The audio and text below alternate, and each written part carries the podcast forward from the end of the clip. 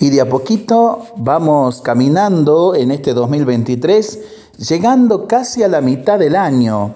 Entramos al sexto mes, un mes muy especial, mes del papá, mes de tantos acontecimientos que vivimos en cada una de las regiones, de los países, de las ciudades, de las provincias, de los municipios.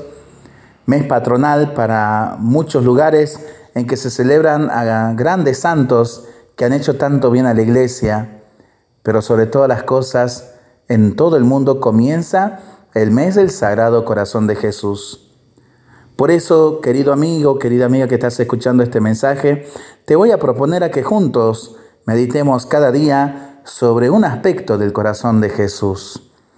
No sin antes ponernos en oración, una oración inspirada en el Padre León de Om Corazón amantísimo de Jesús, digno de todo amor y de toda mi adoración, movido por el deseo de reparar y de lavar las ofensas graves y numerosas hechas contra ti, y para evitar que yo mismo me manche de la culpa de la ingratitud, te ofrezco y te consagro enteramente mi corazón, mis afectos, mi trabajo y todo mi ser. Por cuanto son pobres mis méritos, oh Jesús, te ofrezco mis oraciones, mis actos de penitencia, de humildad, de obediencia y de las demás virtudes que practicaré hoy y durante toda mi vida entera hasta el último suspiro. Propongo hacer todo para tu gloria, por tu amor y para consolar a tu corazón. Te suplico aceptes mi humilde ofrecimiento por las manos purísimas de tu Madre y Madre mía, María. Dispón de mí y de mis cosas, Señor, según el beneplácito de tu corazón. Amén. Día primero, el divino corazón de Jesús. El corazón de Jesús, una herida, una corona de espinas, una cruz, una llama. He aquí el corazón que tanto ha amado a los hombres. ¿Quién nos ha dado aquel corazón?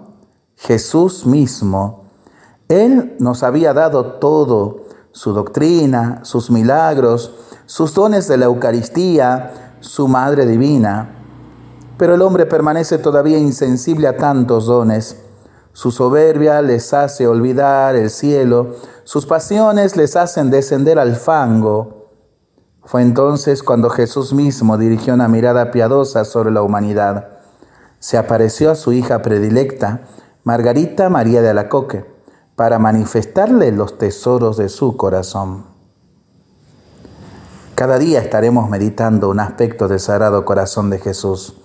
Lo seguimos rezando y pensándolo en familia y entre amigos. Mientras lo hacemos, pedimos al Señor su bendición. Le seguimos pidiendo por el fin de la pandemia, de las guerras y por el buen tiempo para nuestras vidas, nuestros animalitos y nuestros campos. Y nosotros responsablemente nos cuidamos y nos comprometemos a ser verdaderos instrumentos de paz. Que el Señor nos bendiga en el nombre del Padre, del Hijo y del Espíritu Santo. Amén.